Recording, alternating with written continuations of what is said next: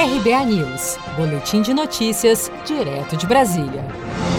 O Brasil atinge a marca de 30 mil mortes pela Covid-19. De acordo com o balanço diário do Ministério da Saúde, o país tem oficialmente mais de 30 mil óbitos e 530 mil novos casos confirmados de contaminação pelo novo coronavírus. Nesta segunda-feira, 1 de junho, especialistas se manifestaram preocupados com o quadro nacional da pandemia. Em meio a uma flexibilização e relaxamento da quarentena em alguns estados, o epidemiologista de dados da Universidade Federal de Pernambuco, Jones Albuquerque, acredita que o país ainda não está preparado para o retorno das atividades normais. A pandemia ainda é muito crítica no Brasil infelizmente, ainda não estamos no momento de flexibilizar e afrouxar as regras de isolamento e distanciamento social. Os números apontam que cerca de 5 mil casos de mortes ainda estão sendo analisados. O número de recuperados já somam mais de 211 mil.